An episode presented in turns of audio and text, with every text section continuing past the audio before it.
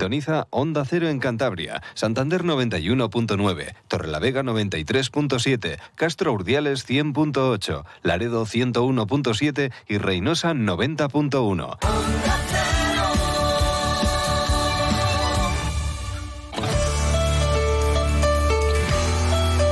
Cantabria en la Onda. Deportes con Fran Diez. Onda Cero.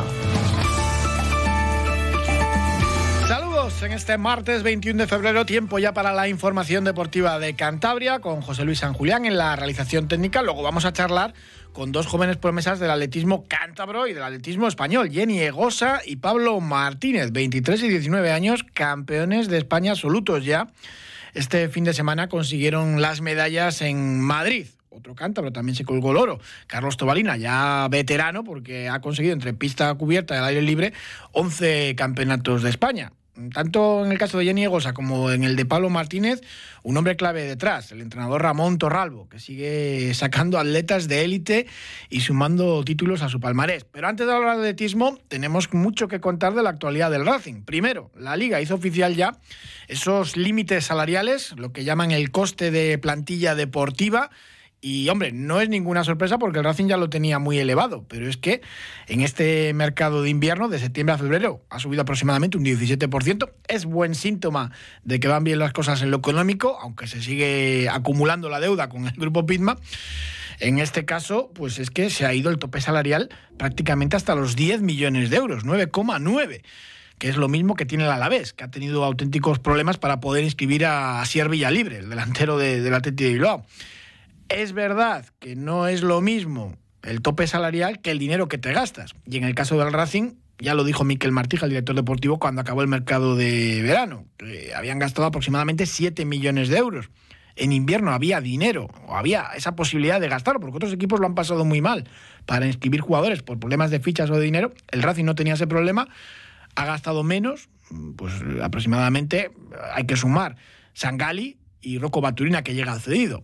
O sea que no llegarán ni a los, eh, ni a los 7,2 millones, tenían casi hasta 10 millones esa posibilidad de, de gastar.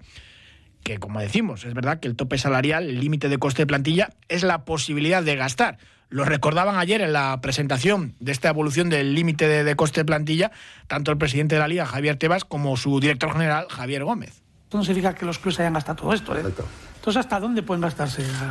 Habrá clubes que se han gastado menos, seguramente varios, ¿no? Pero sí. eso no lo damos nosotros ese dato. De ahí la palabra límite máximo de plantilla deportiva. No significa que los clubes hayan gastado todo ese dinero. Algunos clubes sí que lo han hecho y otros no.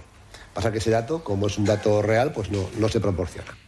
En el caso del Racing, evidentemente no se ha gastado todo y el dato, pues habrá que esperar a la próxima Junta General de Accionistas para conocerlo. En fin, lo que da rabia, pues hombre, aunque se hayan gastado algo más de 7 millones de euros, pues que es que estás peleando pues con la Ponferradina, que tiene de tope salarial 6,5, ahora en el mercado de invierno ha subido un poquito, de 6,1 a 6,5, y estás ahí, claro, el Racing se ha gastado más de un millón de euros que, que los bercianos. Y están ahí. O el ejemplo del Albacete. Ha pasado el límite salarial en verano a 5,7 a 6. O sea, el Racing ha gastado más que el Albacete seguro. Y el Albacete está sexto en puestos de playoff y es un recién ascendido como nosotros. El Racing puso más dinero, en teoría, para no sufrir y está quinto por la cola y acechando pues, la Ponferradina y ojo si no hay más equipos. El Andorra, que visita este sábado al dinero, 6,5 tiene de tope salarial, no ha variado eh, de verano a invierno, pues el Racing ha gastado mucho más que el Andorra. Y ahí estamos. El Andorra ahora está mucho más lejos. Le digo que si no acechan más, porque justo en el partido que cerraba la jornada, el de ayer lunes por la noche, el Málaga goleó 3-0 al Zaragoza. Dos goles de Rubén Castro, el es racinguista, y uno de Lago Junior, el jugador que ficharon en el mercado de invierno. El Málaga que se queda a cinco puntos del Racing, ojo, y que tiene también plantilla para dar más de un susto. Y el Zaragoza que sigue a tres y que no está nada bien, pero bueno, mm, veremos a ver si se aprieta o no esa clasificación por arriba. Hoy regresaba a los entrenamientos el grupo entrenado por José Alberto y después de la sesión hablaba Jordi en Boula, que evidentemente hablaba de esa oportunidad perdida, ¿no? de no haber sumado nada en el Estadio de la Cerámica ante el Villarreal B. Pero recordaba el jugador eh, catalán que por lo menos las sensaciones son buenas y que la trayectoria desde que llegó José Alberto pues no es mala. Dos partidos se han perdido. Nos da un poco más de tranquilidad pues, pues la victoria. También, pues bueno, ah, hay pues otros equipos que han conseguido resultados muy buenos, pero creo que pues la trayectoria que, llevamos en los últimos ocho partidos es muy buena, que las sensaciones son buenas y que seguimos dependiendo de nosotros y ahora mismo estamos cumpliendo el objetivo y, bueno, hay que seguir por este camino y, mantenernos ahí, que, que es donde nos toca estar con sus luces y sombra, pero bueno, Jordi Embola sigue siendo titular indiscutible. Lo era para Romo y lo es para José Alberto y ahora sí que está mucho más acertado de cara a puerta, lo hemos explicado más de una vez, juega más cerca en teoría del área rival y por eso ha aumentado su balance goleador. No marcó ningún gol con Romo y lleva cuatro con José Alberto, algunos de ellos auténticos golazos. De ello hablaba también el jugador catalán.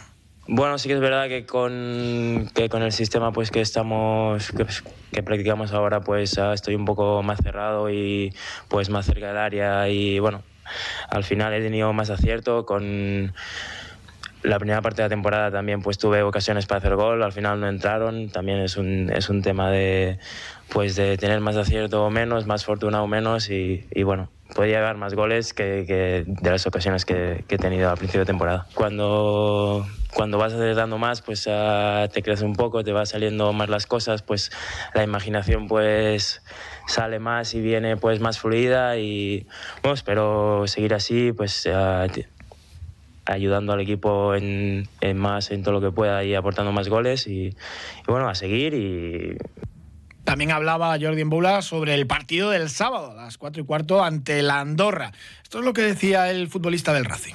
Sí, bueno, cada, cada partido es diferente y hay que plantearlo como, como lo que es. Hay partidos que pues toca tener menos balón y, y pues intentar pues defenderte mejor o, o tapar las armas que tiene el rival. Uh, seguramente pues el Andorra pues uh, como siempre va a tener uh, muchísima posesión pero nosotros tenemos que, que, plantear nuestro partido. Estaremos en casa estamos jugando bien en casa sintiendo la afición. Es un sábado una hora pues necesitamos a todos que, que vengan que pues pues que nos apoyen que, que todos juntos pues saquemos esto adelante que los necesitamos y, y bueno espero que, haya un ambiente muy bonito el sábado y que, que podamos sacar la victoria sí que va a haber muy buen ambiente en los campos Sport de Sardinero. Ese partido para las cuatro y cuarto. Hay pasacalles desde la una con todas las peñas. Después del encuentro también fiesta en Tetuán con concierto y buenas eh, promociones. Ya saben que todos los abonados pueden retirar una entrada adicional al precio de 5 euros. Las entradas para el resto, para que no sean abonados, de 15 a 30, 10 para niños, son baratas y que se vuelven a vender entradas en la Gradona. 400 para el sábado, con lo cual se va a llenar también esa zona del estadio. El club no lo hacía por motivos de seguridad en esa zona, solamente entraban los abonados. Para este partido sí que se habilita esa posibilidad, así que 400 más para la Gradona.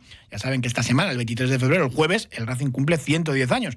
Esa tarde en la Plaza Pombo también hay exhibición de niños de la academia y merienda con chocolate. Lo deportivo, un último apunte, Peque, lesionado, le alababa el otro día José Alberto que había entrenado muy bien, pero en la última sesión de la semana se lesionó un problema muscular. Tampoco estaba contando mucho el delantero catalán ahora mismo para el técnico asturiano.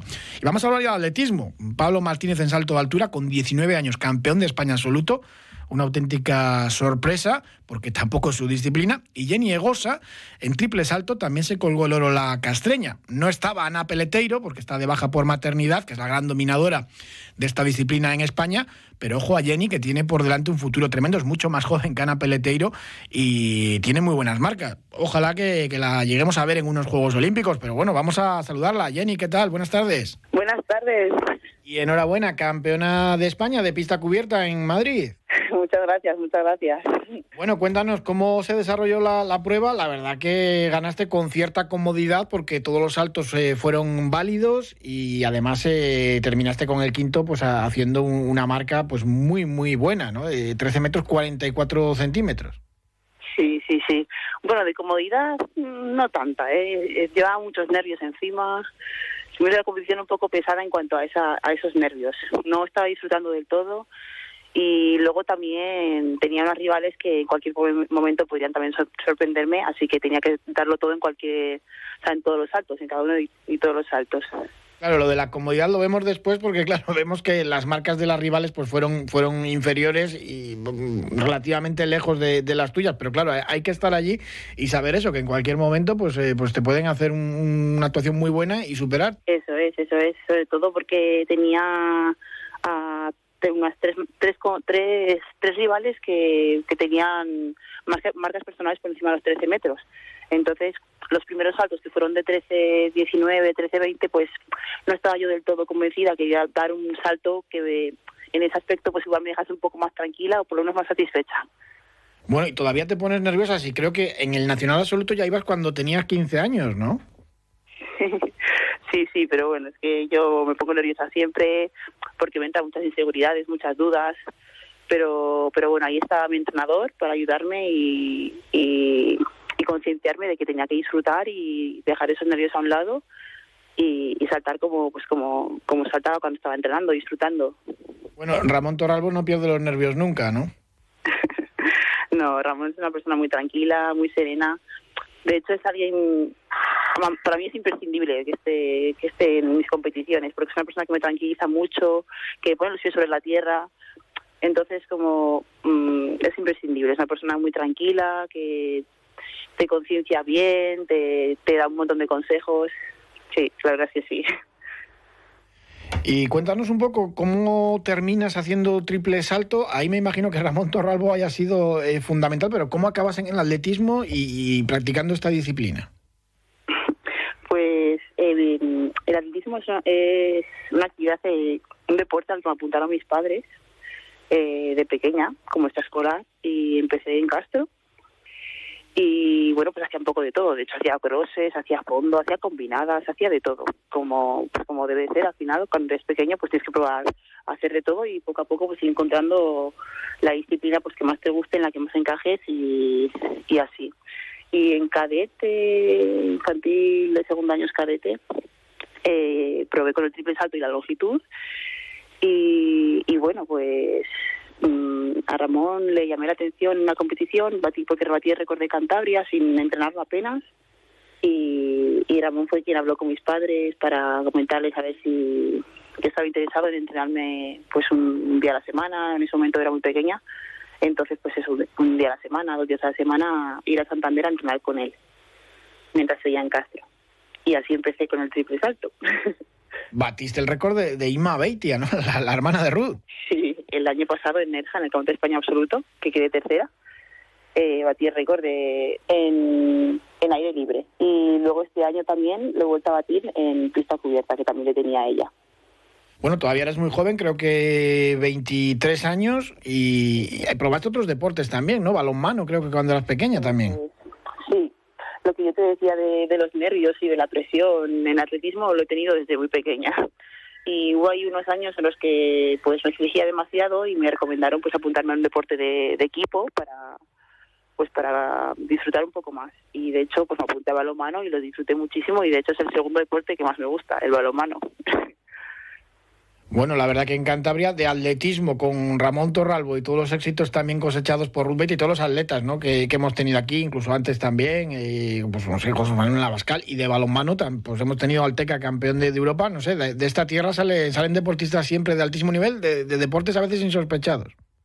Sí, hay muchísima base, eso es lo bueno, que en Cantabria en todos los deportes hay, hay muchos niños, hay mucha base y al final siempre, siempre sale algún siempre salen deportistas excelentes. Al final, por estadística, al ser tantos niños, al final siempre hay alguien que, acaba destacando y, eso es lo bueno de Cantabria. Yo siempre le he dicho que, por yo por lo menos me he fijado más en Castro y ahí es que hay una base increíble. Y aquí en Santander, a la que también estoy aquí viviendo en Santander, pues también veo siempre, cuando estoy entrenando las escuelas, la cantidad de niños que hay, y eso es muy importante, eso es muy importante.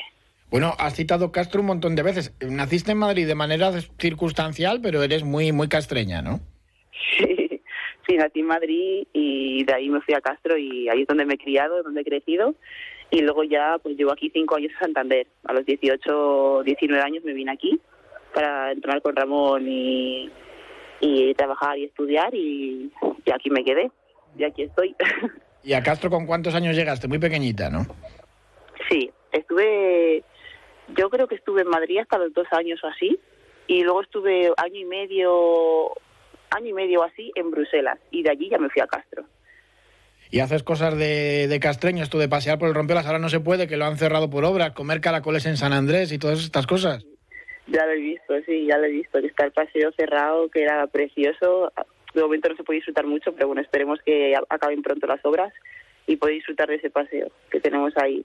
Y sí, las fiestas de Castro, vamos, siempre siempre son, vamos, geniales. Las he hecho mucho de menos, la verdad. Este, este año, he perdido los carnavales, pero, pero bueno, Hombre, con el deporte profesional todas estas cosas es, difícil de compatibilizar porque es muy sacrificado. ¿Cuántas horas dedicas al día? Lo de cuidarse también, el, entrenamiento invisible de las comidas, de todo esto. Eh, es muy duro ser campeona de España. Bueno, que ser campeona de España es muy duro eh, este deporte. Al final es un deporte eh, muy solitario además y, y sí, muy sacrificado. a ver, yo, por ejemplo, entreno pues dos horas y media diarias de lunes a sábado, dos horas y media, así más o menos. Y, y luego sí, es muy importante el entrenamiento invisible, como, como dices tú.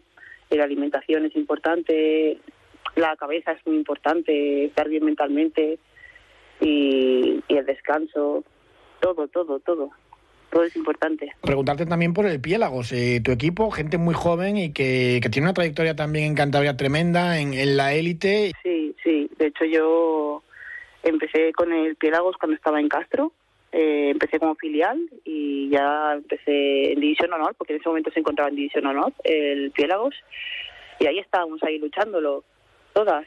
Y, y ahora, o sea, estos años hemos estado en Primera División y el año pasado volvimos a ascender y este año se va a, a luchar otra vez por, por estar ahí, a ese nivel. Y vas a ser parte fundamental, ¿no? De, en esa tarea, en ese objetivo de conseguir la permanencia. Eso es. Eh, en, las ligas empiezan creo que en abril, a principios de abril, y son tres son tres jornadas y a darlo todo. a conseguir los mejor, a el, mayor número de puntos posible y, a darlo todo ahí con mis compañeras. Y después de este nacional en Madrid, allí en, en Gallur, eh, ¿qué objetivos tienes así en mente cercanos para esta temporada?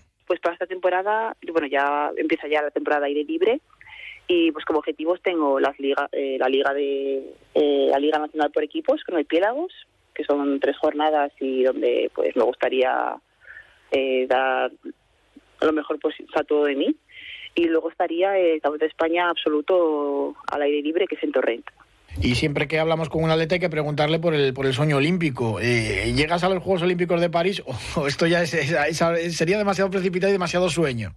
Sí, sí, o el sueño está ahí siempre, pero no es un objetivo que tenga y que tenga ahí en el calendario. Yo al final mi objetivo principal es, es seguir creciendo, seguir entrenando como lo estoy haciendo, que las lesiones me respeten eh, ser constante y supongo que los resultados irán viniendo y espero que sigan viniendo.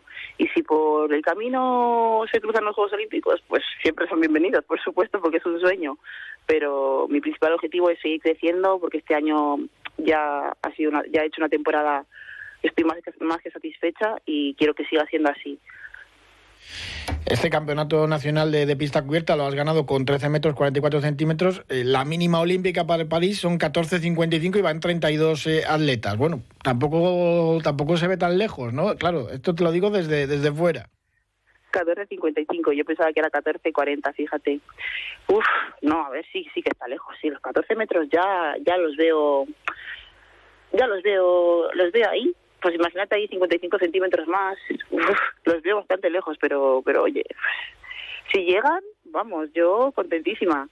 Yo voy a luchar por seguir creciendo y si, y si crezco hasta, hasta, hasta esa marca, pues vaya, sería un premio, un premio sería. Bueno, en tu deporte hay un auténtico fenómeno, ¿no? Que es la venezolana Yulima Rojas, que, que se habla de que puede superar los 16 metros, ¿no? Tiene ahora el récord del mundo con 15,74 y que es, es bestial, ¿no? Sí, sí, estoy más que segura de que va a conseguir llegar a los 16 metros. Es que es un referente, ¿sabes? es una ídola y, y ya no solo es que yo ya no solo Yurimar Rojas, sino um, Ana Peleitero también está ahí, ¿sabes? ya hablo ya de las más cercanas, porque al final Yurimar Rojas también está, entrando aquí en España, pero Ana Peleitero, Yurimar Rojas, ahí están y, y es que son, son brutales. ¿El mejor rendimiento del triple salto con qué edad se alcanza que, más o menos? Pues te sabría decir. Cada persona al final es un mundo. Mm, yo, pues poco a poco ahora estoy empezando a crecer y no sé, no sé cuándo voy a, voy a, voy a alcanzar mi, máximo rendimiento, pero yo voy a luchar día a día por seguir creciendo. Bueno, bueno, que no te quería yo meter presión, ¿eh? Pero es lo que te he dicho, que cada persona es un mundo. Hay personas que, que tienen su máximo rendimiento eh, a los 28, personas que tienen su máximo rendimiento a los 20. Es que eso depende de muchas cosas, muchas cosas. Bueno, eres muy joven, así que, que tranquilidad y hacer mucho caso a Ramón Torralbo, sobre todo. Sí, sí. Ramón sí da todo lo que me diga. Pues Jenny Gosa, muchísimas gracias y enhorabuena por ese campeonato de España en pista cubierta y seguro que vienen muchos más éxitos después. Muchísimas gracias, lucharemos por ello. Seguro que sí, un abrazo. Un abrazo muy grande a todos. Pablo Martínez Torre, ¿qué tal? Buenas tardes. Buenas, ¿qué tal? Bueno, y enhorabuena, campeón de España absoluto con, con 19 años. Sí, sí, sí, sí, sí, muchas gracias fue todo un poco, cuéntanos, un poco casi, eh, no vamos a decir casualidad, porque, porque hay que estar ahí y tener buenas marcas, pero bueno, no es exactamente ni tu prueba, ni esperaba, supongo, eh, ganar este Nacional en Madrid. Pues no, la verdad es que no. O sea, iba con expectativas altas de si todo salía bien y eso, intentar pillar un bronce, una cuarta plaza, pero mira, sorpresa. Cuéntanos un poco cómo se desarrolló el, el certamen allí en Gallur, en tierras madrileñas. Bueno, mi, la verdad que mi objetivo era llegar, pues lo que hice, el 2-12 a la primera, que era la mínima europea también, que sabía que es donde podía estar la medalla y demás, y pues la verdad que muy limpio todo, o sea, yo a lo mío todo el rato, a mi bola, hasta el 2-12 no me empecé a fijar en nadie, ni si tenía medalla o no, y la verdad que hice lo que, lo que me propuse, y pues salió salió muy bien, la verdad. No pasaba esto en, en 29 años, ¿no? Que un atleta sub-20 ganase el, nacional de salto de altura. Mm, ya, ya me dijeron, sí, sí, sí. Yo no sabía nada, la verdad. Bueno, ahí sobre todo hay que, hay que concentrarse y estar un poco ajeno a, todo lo que va sucediendo. Sí, sí, sí, totalmente.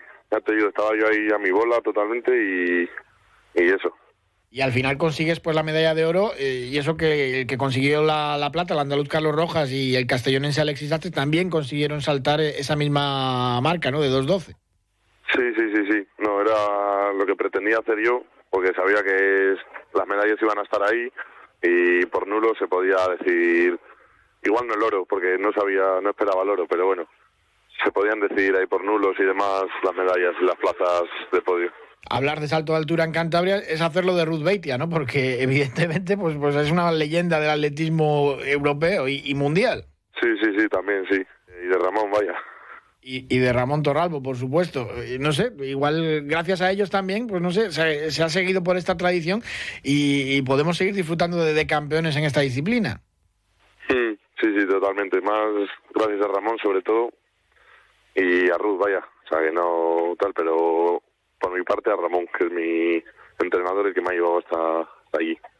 ¿Y este éxito te cambia un poco la preparación o vas a seguir sobre todo preparando el, el talón y, y decathlon? No, yo voy a seguir preparando las combinadas. Me hacen mucho esta pregunta. El año pasado me la hicieron también con la jabalina, que fue un buen año por, por mis marcas en jabalina y tal, y dije lo mismo. Y pues lo mismo voy a decir con la altura. Yo no cambio de prueba. Que, pues bueno, es, es lo que lo que te gusta y, todo además forma parte del atletismo, ¿no? Sí, sí, sí, sí, no. Y la disfruto mucho más, las combinadas, más pruebas, más, más variedad. Me gusta más, la verdad. Bueno, tienes ahí un rival durísimo con Bruno Comín, ¿no? Un, decatleta que, de Cantabria que, lo está haciendo fenomenal ahora en Estados Unidos. Sí, sí, no, totalmente. Ejemplo a seguir también, ¿eh?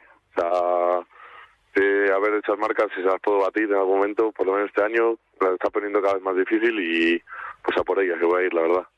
Es curioso, ¿no? Que tengamos aquí en Cantabria de repente también pues dos atletas de, este nivel, ¿no? Y, tan jóvenes. Mm, sí, sí, sí, totalmente.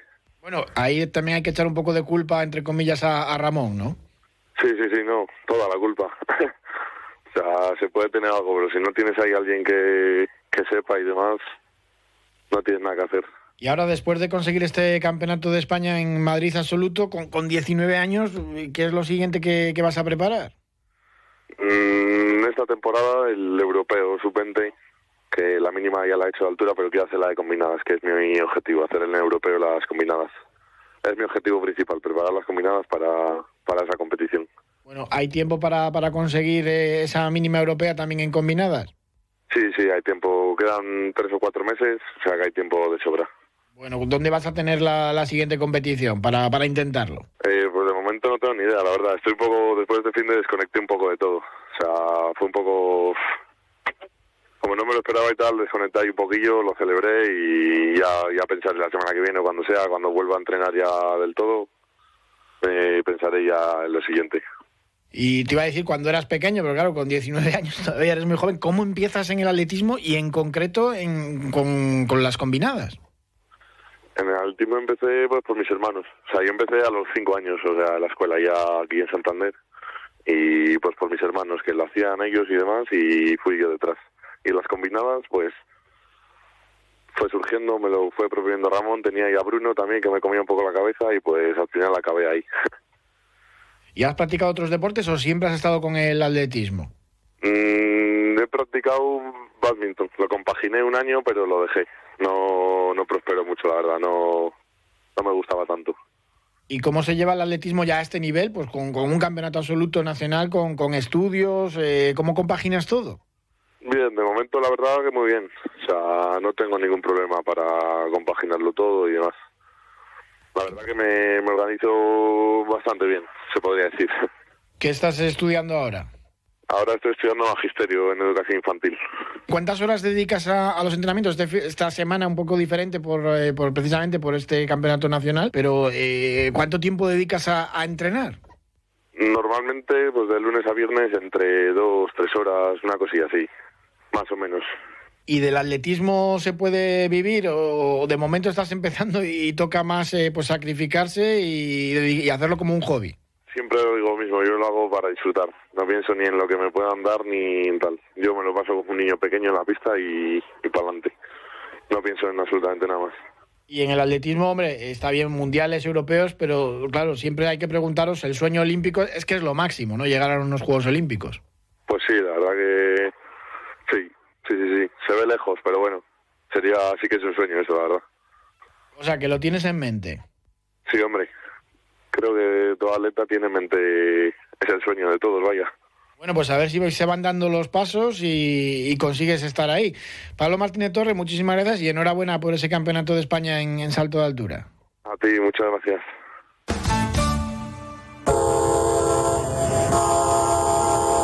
Dicen que hay trenes que solo pasan una vez en la vida. Muchas personas ni siquiera tienen esa oportunidad. En AMPROS creamos oportunidades laborales mejorando la calidad de vida de personas con discapacidad intelectual o del desarrollo. Descubre todo lo que hacemos en ampros.org. AMPROS, creando oportunidades para las personas. Ay, que nos quedamos sin tiempo casi para el ciclismo. Saludamos a David Gómez del Club Ciclista Colindres. David, ¿qué tal? Hola, buenas tardes, Frank. ¿Qué tal? Salió todo de maravilla ese tercer memorial Jesús Pereda y el memorial Juan Manuel Esteban, ¿no? Pues la verdad es que eh, no tenemos ninguna queja. El tiempo nos ha acompañado, eh, los equipos han dado batalla, ha habido un bonito espectáculo por las carreteras de todo el Asón y de Transmira. Y teníamos allí a un equipo cántabro, el Gomur Cantabria Infinita. Saludamos a su director, Alejandro González. Alejandro, ¿qué tal? Buenas tardes. Hola, buenas tardes. Y con los mejores equipos de España en el pelotón, 200, 200 ciclistas, Sergio Trueba del Gomur Cantabria, el primer cántabro del sábado, tercero en meta, que es un exitazo. Bueno, pues eh, no sabíamos cómo estábamos porque eran las primeras carreras de la temporada, la primera, y, se nos dio bien. Eh, veo que Sergio está en condiciones y este año eh, contaremos con él. Vaya lujo que tenemos en Cantabria con estas dos citas consecutivas en Colindres. Pues sí, eh, la verdad que me ha sorprendido, me ha sorprendido dos carreras eh, increíbles, una organización perfecta. Eh, tengo que dar las gracias a todos ellos porque cuesta mucho hacer estas carreras. Kilometraje, tiempo, participación, todo perfecto. Pues ya has escuchado, David. Enhorabuena para el Club Ciclista Colindres porque es una maravilla y muchísimas gracias a ambos, que nos quedamos ya casi sin tiempo. Un, abrazo, Alejandro. Y David, cuéntame. Se, agradecen las palabras de Alejandro y nada, intentaremos seguir creciendo. Seguro que sí. Gracias, que es que nos quedamos sin tiempo. Hoy nos han comido los minutos dos campeones de España muy jóvenes con un futuro tremendo en atletismo. Gracias por habernos acompañado. Les dejamos ahora, como siempre, con el programa de Julio Otero.